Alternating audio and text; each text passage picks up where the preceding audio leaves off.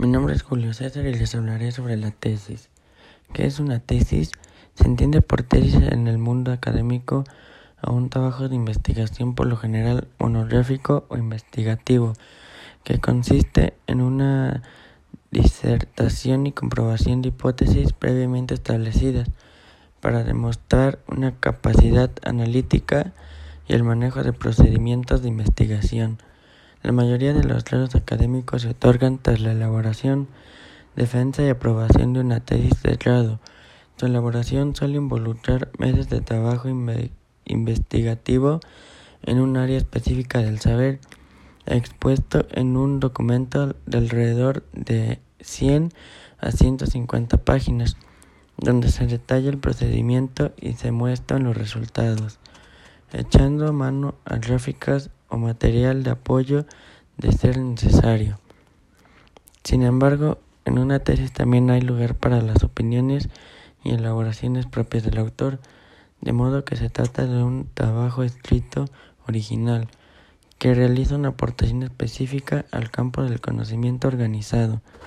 Su nombre proviene de la palabra griega para preposición, tesis, con ese nombre se conocían las argumentaciones científicas antiguamente y se preserva hoy en día a pesar de que la aparición del método científico durante el Renacimiento europeo modificó para siempre el modo en que concebimos la ciencia y el conocimiento. Para la estructura de una tesis debe estar estructurada de la siguiente manera. Preliminares, antecedentes, metodología empleada, resultados, conclusiones y limitaciones, referencias bibliográficas y apéndices. Temas para tesis. La elección de un tema de tesis es el primer paso indispensable para realizarla. Un investigador debe tener muy en claro el norte al que apunta y las hipótesis que se propone cuestionar o demostrar. Para ello, las recomendaciones más usuales son un tema que apasione, acotar bien el tema, revisar bien los antecedentes y considerar el aporte profesional. Tesis y tesina.